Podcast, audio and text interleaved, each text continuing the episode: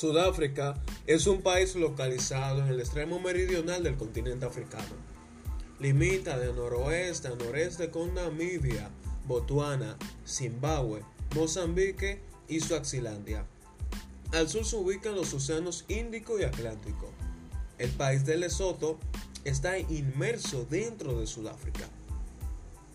En la historia reciente de Sudáfrica encontramos las luchas contra la, segregación racial. Durante 1963, el líder de estas luchas, Nelson Mandela, es condenado a cadena perpetua. En 1976, el presidente Peter William Botha renuncia al gobierno y asume el ministro de Educación Frederick de Leclerc.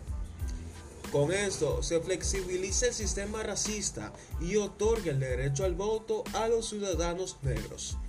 Y también es liberado Nelson Mandela.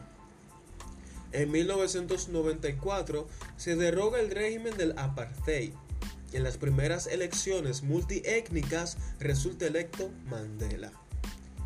Gracias a la reciente historia de Sudáfrica, el sistema educativo sudafricano ha experimentado cambios importantes en los últimos años y especialmente después del apartheid, con el objetivo de volverse más innovador, con mejor infraestructura y aumentar la empleabilidad de los estudiantes.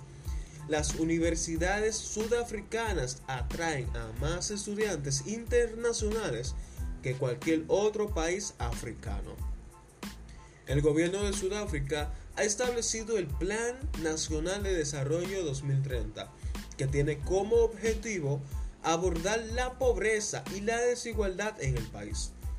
El sistema educativo de Sudáfrica es parte de este plan a largo plazo, ya que permitirá un mayor acceso a la educación a estudiantes de diversos orígenes.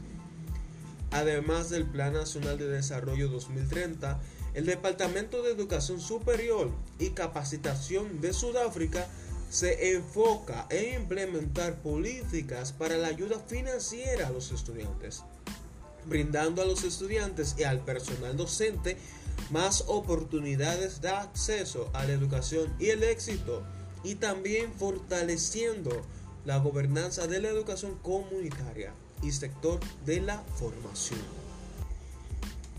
También en Sudáfrica se desarrolla el proyecto de alfabetización familiar. Pero antes de hablar de este proyecto, es bueno hablar sobre el contexto. Y es que se estima que entre 7,4 y 8,5 millones de adultos en África son analfabetos funcionales. Y que entre 2,9 y 4,2 millones de personas nunca han asistido a la escuela. En Sudáfrica, un millón de niños vive en hogares en donde no hay adultos que sepan leer.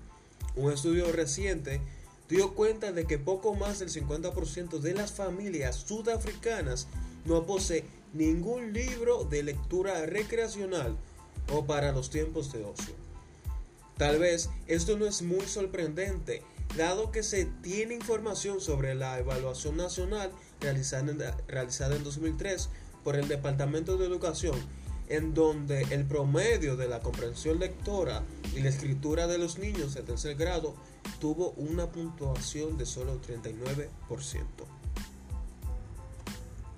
Para entrar más en lleno en la explicación del programa, este proyecto está dirigido a las familias consideradas como un medio para poder abordar el bajo rendimiento en alfabetización que presentan muchos niños que asisten a la educación preescolar y primaria.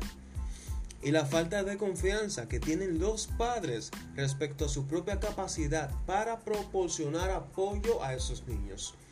En la medida en que los padres o quienes asumen el papel de padres sean los primeros y principales educadores de los niños. El enfoque de la educación familiar será compatible con adultos y niños. Otro proyecto desarrollado en Sudáfrica es 326.